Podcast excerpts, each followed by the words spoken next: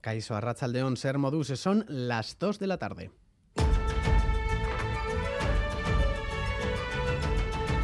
Crónica de Euskadi con Lier Puente.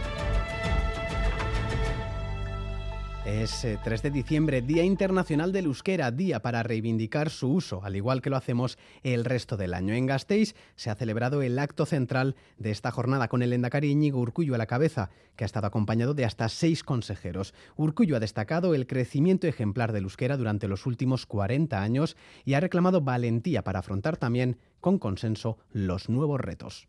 Aurten, berroi urte bete dituen euskararen legea landu, onartu, eta bideratu zuten haien ausarri demokratikoa ospatzen du. Ospatzearekin batera, gorazarrea ere egin nahi diegu Euskararen aldeko lanari etorkizun oparo baten bidea zabaldu zioten haiei.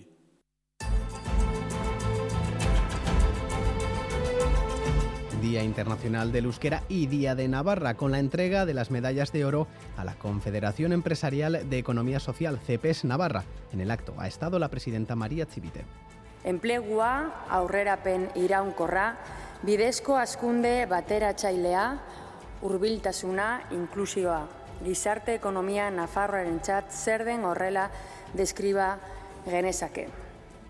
Y sigue la polémica por las destituciones de la OSI de Donostialdea. PNV y PSE niegan que haya habido purga alguna y que son decisiones de carácter profesional, competencia de la dirección, pero EH Bildu considera que los ceses causados son por desavenencias de las personas afectadas con la dirección. Demuestra que Osakidecha necesita un nuevo modelo de gobernanza hablar ahora de purgas, puedo entender que generen un disgusto, que son procesos más bien eh, normales. Los ceses, eh, como los nombramientos, entran dentro eh, de la potestad de las capacidades de organizativas. Y un modelo de gobernanza, de una gobernanza vertical en la que no se tienen en cuenta los profesionales, en las que se toman decisiones que van en contra de los criterios de, de esos y esas que están todos los días atendiendo el sistema de salud. PP Ciudadanos ha anunciado aquí en el Parlamento en las ondas de Radio Euskadi que pedirá la comparecencia parlamentaria de la consejera de Salud. Y ya ha arrancado este puente, acueducto para algunos. Solo hoy el aeropuerto de Loyu realizará 109 operaciones, mañana 108, el lunes 112. Los turistas ya están recorriendo nuestras calles, pero lo tienen que hacer abrigados y con un paraguas. El mal tiempo les acompañará en este inicio de puente. De Pamplona. Pues vamos a hacer una visita guiada. Ya, en la calle no se puede estar. la lluvia nos ha tocado. Sí, eh, estamos haciendo un, tour con la oficina de turismo. Somos del sur de Chile, así que estamos acostumbrados a la lluvia y al frío. De Ávila, la, primera vez que estamos aquí, sí, pero bueno, con un paraguas se aprovecha bien. De Madrid, pasa por agua un poquito. Bueno, es que hemos venido hoy de viaje, hemos cogido un vuelo y volvemos mañana, entonces hay que optimizar el tiempo. Eh, pues nada, tirando de paraguas, si nos mojamos nos mojaremos, no nos vamos a quedar en casa. Por lo que vemos, los turistas están llegando y el consejero Hurtado, Javier Hurtado, el consejero de Turismo Javier Hurtado, se ha mostrado optimista acompañando con unos buenos datos de turismo, que son los que estamos viendo durante todos estos meses del año, con, una gran recuperación. Somos, de hecho, de las comunidades líderes en recuperación de, turismo. Hemos subido en los primeros 10 meses del año, comparado con 2019, un 10,3%, con lo cual, bueno, pues contentos y acontecimientos y eventos como este pues siguen contribuyendo en esa dinámica. Ya lo saben, nos encontramos en aviso amarillo por nieve hasta medianoche. La cota podría bajar hasta los 700 metros y ya está generando algunos problemas en las carreteras en Nerea Inchausti, Arrachaldeón. Arrachaldeón, nieve que ya se deja ver en algunos puertos, incluso en las redes principales de la autovía de Altuve-Vitoria. Varios problemas en las carreteras en estos momentos. En la N636, a la altura de Lorrio, sentido Beasain, se ha registrado una colisión entre un camión y un turismo. La carretera está cortada en ambos sentidos y está causando retenciones. Ha habido algunos heridos y los servicios sanitarios ya trabajan para atenderlos. Los accidentes que se han registrado en la AP68 en Urkaburstaitz y en AP8 en Trápaga, en ambos casos salidas de calzada de turismos, están a la espera de grúas para retirar los vehículos de la calzada, pero no están causando retenciones importantes. De madrugada además se activará el aviso amarillo por heladas que se extenderá hasta el lunes. Conozcamos la previsión meteorológica para las próximas horas de la mano de Euskalmet. Mayaleniza, Arrachaldeón. Arrachaldeón, por la tarde se mantiene el tiempo revuelto y frío. Durante las próximas horas se seguirán produciendo chubascos, sobre todo en Vizcaya, donde a ratos pueden ser algo más intensos. La temperatura no variará mucho y seguirá haciendo frío.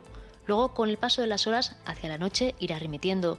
Las nubes también pueden ir a menos y podría helar en zonas de Álava y Navarra. En resumen, por la tarde se mantiene el tiempo inestable y frío. Mañana estará más tranquilo y claro. A primeras horas se pueden dar heladas en puntos del interior y en el Valle del Ebro se pueden formar nieblas que pueden tardar en levantar. Pero en el resto, a medida que avance la mañana, se irán imponiendo los claros. La tarde será más agradable. Además, soplará el viento del sur y las máximas pueden subir un poco, aunque seguirán siendo frescas. De modo que mañana se irán abriendo claros y la tarde será más soleada. En Gasteiz hay 4 grados ahora, en Iruña 5, en Bilbao y Donostia 7 y en Bayona 12. En esta portada repasamos también la actualidad deportiva con John Zubieta, Rachaldeón. Hola, Rachaldeón. Empezamos por pelota porque Joaquín Altuna ha comunicado que no estará apto para jugar en el Beotíbar este martes, por lo que le va a sustituir el Ezcano en el encuentro que disputará con Tolosa ante Pello Echeverría y Rezusta. En cuanto a fútbol, Liga F, el Barcelona y la Sociedad con numerosas bajas se han citado en tierras catalanas donde las Churiurdin han caído en un gran partido. Al descanso se ha llegado con un marcador de 0-1 favorable a la Real Sociedad gracias al tanto de Leguilí. En la segunda parte ha igualado Marta Torrejón en una posición más que dudosa y Bronce ha logrado el definitivo 2-1 en el minuto 89. Enorme partido de la Real Sociedad que ha merecido más y además esta tarde a las 4 el Athletic se mide al Madrid Club de Fútbol en el Zama y un último apunte en el Mundial de Qatar. Países Bajos y Estados Unidos buscan esta tarde a las 4 un billete para los cuartos de final. A las 8 los protagonistas serán Argentina y Australia. Reciban un saludo de todos los compañeros y compañeras de redacción que hacen posible este informativo, también de Paula Asensio y Maitane Bujedo desde la parte técnica. Son las 2 y 6 minutos. Comenzamos.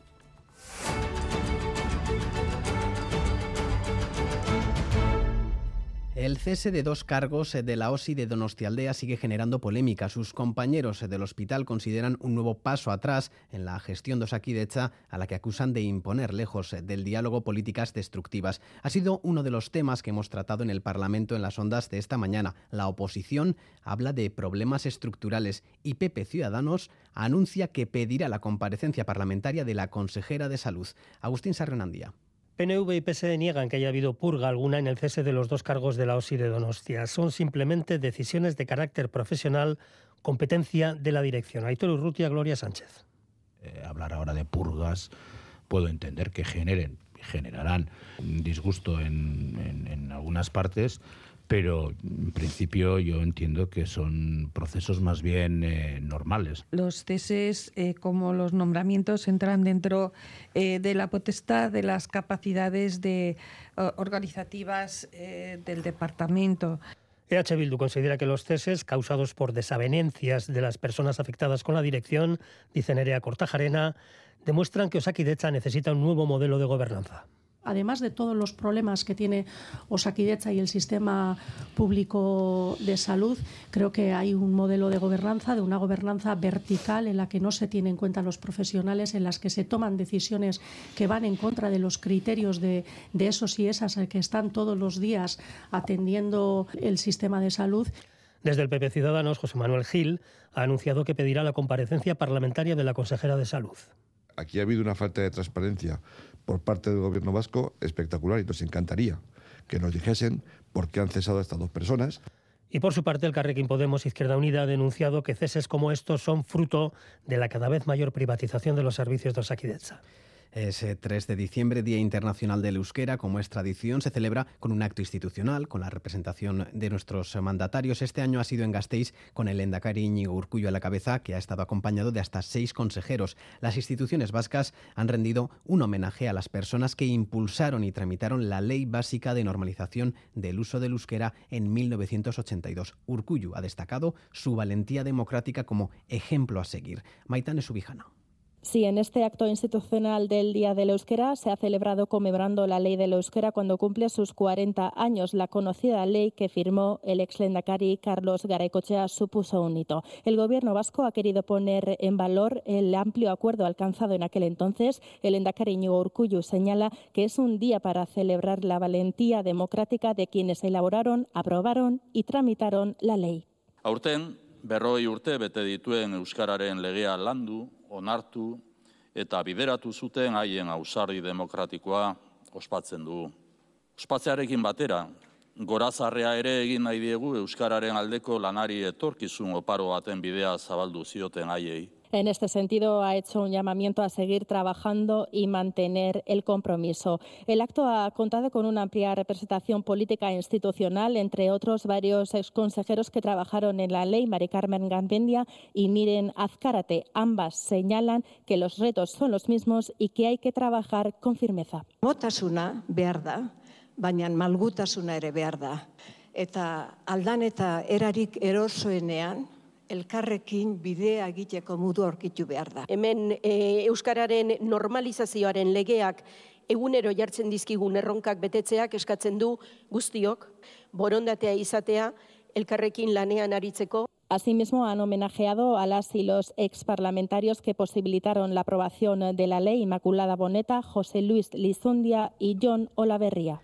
Y coincidiendo con el Día del Euskera, más de 200 creadores y profesionales del mundo de la educación, la cultura y el euskera han presentado el manifiesto Euskara y Cultura Vasca Ejes del Futuro sobre la nueva Ley Vasca de Educación. Piden que el euskera sea lengua vehicular en la educación vasca. Joaquín Ayer Garay. Firmado por más de 200 personalidades del mundo de la educación, la cultura y el euskera, el manifiesto presentado recoge tres peticiones concretas a la nueva Ley Vasca de Educación, tal y como la escritora Irache Retolaza ha indicado. Ezinbestekoa da hezkuntza lege berriak honako hiru puntuak berariaz jasotzea. Euskara ikas eta irakas hizkuntza izango duen eredu orokortu inklusiboa, euskal kultura ardatz izango duen euskal kurrikuluma eta hezkuntza ezarautua ere osorik euskaraz garatzea. Paul Bilbao, secretario general de Conchellua, recuerda que este no es su primer paso y ha advertido que realizará nuevas acciones si la ley vasca no recoge esta petición. Urriaren amarrean lehen urratsa egin genuen eragileekin, gaur bigarren urratsa egin dugu amarnaka aritu eta ariturekin. Ikusiko dugu, ea legebiltzarrean aurkezten duten legeak zen nola jasotzen dituen hiru eskaera hauek, eta, eta guraldetik erantzukizunez eta determinazioz e, jokatzeko asmoa dugu. Iruditzen zaigu baragola gehiengo sozial e, zabal bat non eskaera zehaz batzuk e, egiten dituen, eta iruditzen zaigu alderdi politiko instituzioi badago kiela eskara hauei erantzutea. La ciudadanía podrá respaldar también este manifiesto mediante su adhesión en la web de Conchellua. Hoy es el Día Internacional del Euskera que coincide con el Día de Navarra, otra tradición eh, de esta jornada en la que se entregan medallas. Este año la medalla de oro ha recaído en la Confederación Empresarial de Economía Social, CEPES Navarra. Han destacado el arraigo que tienen en la comunidad y la labor que hace por la inclusión, sobre todo en las zonas con riesgo de despoblación. Hola, Tzbalda, Arracha León. A Racha León, este año el gobierno navarro ha querido poner en el centro a la economía social y ha sido el presidente de la Confederación de CEPES Navarra, Ignacio Walde, quien ha recibido la máxima insignia que da el gobierno foral, la medalla de oro de Navarra. Walde, emocionado y agradeciéndolo en nombre de los más de 14.000 socios y voluntarios, ha lanzado un mensaje de esperanza subrayando que incluso en las situaciones más difíciles se puede hacer camino hacia la inclusión. Es que en los momentos de crisis se pueden encontrar soluciones desde lo colectivo hay cosas que funcionan de verdad, como son el diálogo, la cooperación, la gestión democrática y la cooperación público-privada. La Confederación cuenta con 1.250 empresas y da empleo a más de 23.000 personas en Navarra. La presidenta María Chivite, por su parte, ha realizado parte del discurso en euskera en este Día del Euskera, entre otras cosas para elogiar la labor que realiza la Confederación. Enplegua, aurrerapen iraunkorra, bidezko askunde bateratzailea, hurbiltasuna, inklusioa. Gizarte ekonomia Nafarroaren txat zer den horrela deskriba genezake. La presidenta subraya que se deben reforzar los servicios públicos incluso en los momentos más difíciles para no dejar a nadie atrás y ha defendido una prosperidad compartida en Navarra. En este día de Navarra, la Fundación Orreaga ha realizado una ofrenda floral frente al Monumento de los Fueros, una jornada donde han entregado varios premios, entre ellos a la Sociedad de Ciencias Aranzadi por su labor en favor de la memoria histórica. Colda Matria, presidente a la Sociedad de Ciencias Aranzadi pues por toda la labor que ha hecho durante estos años en Euskal Herria. Y luego repartimos los premios del Mariscal Pedro de Navarra que este año damos a los grupos San Fermín, San Fermín 78 Gogoan y el llamado Conde de Lerín que se, se adjudica este año a, al alcalde Enrique Maya pues por su labor eh, de continuo entorpecimiento de la labor popular Y en Gasteiz, la Asamblea Territorial del PNV en Araba ha elegido esta mañana sus candidaturas para las elecciones de mayo de 2023. Como ya se sabía de antemano, Ramiro González será el candidato del PNV a diputado general de Álava. Irma Basterra, candidata a la presidencia de las Juntas Generales, y Beatriz Artola-Zábal a la alcaldía del Ayuntamiento de Vitoria-Gasteiz. En su intervención ante la militancia alavesa, la actual consejera de Igualdad, Justicia y Asuntos Sociales ha ofrecido su compromiso, trabajo y sacrificio para liderar un proyecto que esté a la altura de lo que la ciudadanía vitoriana demanda. En Gasteiz también Podemos Euskadi ha presentado a sus candidatos a las elecciones municipales y forales del próximo año. En cuanto a las alcaldías, los candidatos serán Garpiñe Ruiz en Vitoria-Gasteiz, Ana Viñals en Bilbao y Víctor Lasa en Donostia. Han contado además con el respaldo del portavoz de Unidas Podemos en el Congreso, Pablo Echenique, que se ha mostrado sorprendido por las propuestas educativas del PNV en Euskadi. Isaro Baza, Arrazaldeón. A León, sí, Podemos ha presentado este mediodía sus candidatos para las elecciones municipales y forales de este próximo mayo. Eneriz Magariaga será la candidata para la Diputación de Vizcaya, David Rodríguez para Araba y Miren Echeveste de Guipúzcoa. En cuanto a las capitales, como decías, la concejala de Cultura Garbiñe Ruiz será la candidata para el consistorio Gasteiztarra. Por segunda vez, Ana Viñal será la opción de los morados para el Ayuntamiento de Bilbo y Víctor Lasa para el de Donostia. La coordinadora general Pilar Garrido, en su intervención, ha puesto en valor la importancia de la política local, pero también ha querido mandar un mensaje al PNV. Ha pedido a los yelchales que cumplan el pacto educativo. Bien, ese pacto educativo ha sido un pacto que difícilmente, difícilmente empiezan a, a, respetar otras fuerzas políticas. Creo que hay que exigirle, hay que exigirle al PNV y al Gobierno vasco que no abandone ese pacto educativo. El portavoz en el Congreso, Pablo Echenique, que se ha atrevido a decir unas palabras en euskera, también se ha referido al pacto educativo, en este caso al acuerdo que los yelchales ofrecieron en el marco de los presupuestos al PP y a Ciudadanos. Frente a algunos partidos madrileños supuestamente de izquierda que reivindican el modelo del PNV, Podemos Euskadi es aquí quien denuncia sin morderse la lengua esa oferta que le hizo el PNV y el Partido Socialista de Euskadi al PP y a Ciudadanos para avanzar en la privatización de la educación. Echenique también ha querido mandar un aviso a sus socios socialistas en el gobierno de España. Pide al PSOE que cumpla con sus compromisos sociales. No es el momento, dice, de frenar los avances sociales para buscar votos de la derecha.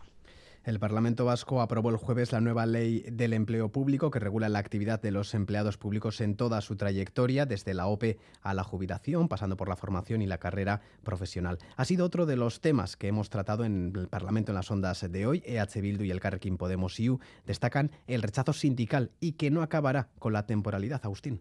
El parlamentario Aitor Urrutia destaca que la nueva ley supone una apuesta clara por lo público que servirá para mejorar la calidad del empleo. Una ley integral que eh, renueva lo que es eh, todo el ámbito del empleo público vasco y que va a ser la clave y la base para una nueva generación. Aspecto que también destaca Gloria Sánchez, representante del otro grupo que votó a favor de la ley, el Grupo Socialista. Esta nueva ley viene a ordenar y definir todo el régimen jurídico del empleo público en Euskadi y abordar todo el necesario proceso de racionalización y modernización de la función pública. Por el contrario, la parlamentaria de H. Bildu, Nerea Cortajarena, denuncia que la ley no va a servir para acabar con la administración paralela que existe en el sector público vasco. Recuerda que a los 100.000 trabajadores fijos y eventuales de las plantillas se suman otros 100.000 subcontratados de todas estas personas no se habla en la ley. A todas estas personas se les invisibiliza y se les deja fuera de la ley. Y además, la ley no establece ninguna garantía de que esta administración paralela no vaya a seguir engordando. El Carrequín Podemos, Izquierda Unida, subraya el hecho de que la ley nace con el rechazo de todos los sindicatos. Gustavo Angulo nace coja, nace en ese marco de inestabilidad. La propia ley puede ser uno de los focos de conflicto que haya futuro. Desde el PP Ciudadanos, José Manuel Gil califica la ley de texto antiguo y sin pulir. Es una oportunidad perdida para profesionalizar y modernizar la administración pública siguiendo la senda de los países más desarrollados de Occidente. ¿no? Gil justifica la abstención de su grupo en la votación porque aprecia un aspecto positivo de la ley, las medidas para reducir la eventualidad en el empleo público. El portavoz de RC en el Congreso, Gabriel Rufián, ha reconocido que su partido utilizó el voto al proyecto de los presupuestos como palanca de fuerza para forzar al gobierno de coalición a eliminar el delito de sedición por el que fueron condenados los líderes del proceso. La ministra de Defensa, Margarita Robles, ha respondido diciendo que Rufián está en su propia campaña electoral, pero ha tenido más reacciones, Isaro. Sí, el portavoz de Esquerra, Gabriel Rufián, como decías, ha reconocido haber presionado al Gobierno con la reforma de la sedición en las negociaciones de los presupuestos. Lo ha admitido esta mañana en una entrevista en Radio Nacional. Nosotros eh, no es que no confiemos o es que le tengamos manía al PSOE, es que le tenemos memoria. Entonces, desgraciadamente, en muchos casos tenemos que utilizar palancas de fuerza para que el PSOE se mueva en compromisos que, de hecho, son suyos.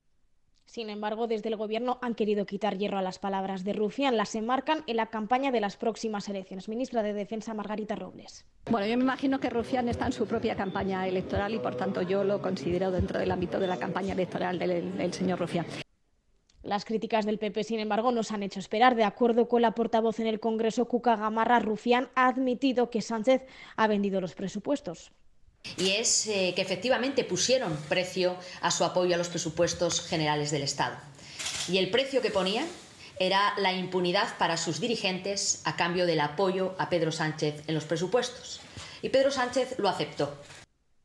Y añade, el gobierno de Sánchez está abrasado, cree que la alternativa del PP es más necesaria que nunca.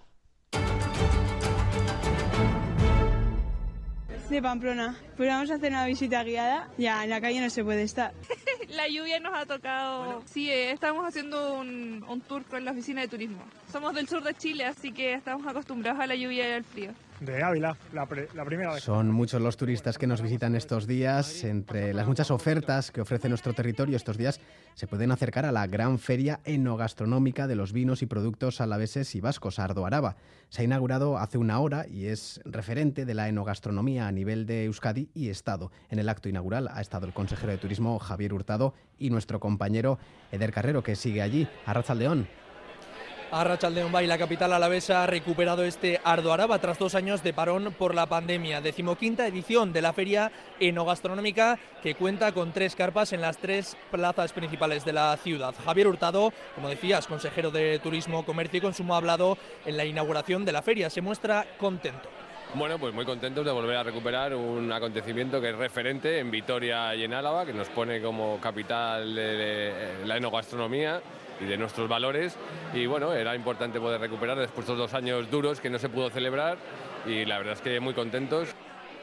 Ardo Araba acoge a una treintena de bodegas de Río Jalavesa, Chacolí o Sidra principalmente. Aquí ya están los stands preparados. Son más de 120 vinos de diferentes modalidades que también denominación de origen, invitadas de Rías Baixas y Cava, que la ciudadanía ya puede degustar. Les escuchamos.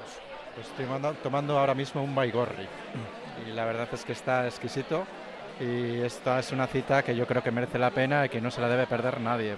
Ahora estoy tomando el chacolí. Sí, venimos todos los años, todos los años. O sea, un rato, unos días uno en unas carpas, otros días en otras, pues sí. Pues es un vino de año de Baños de Ebro, que encima es de este año, del 2022. Está bueno.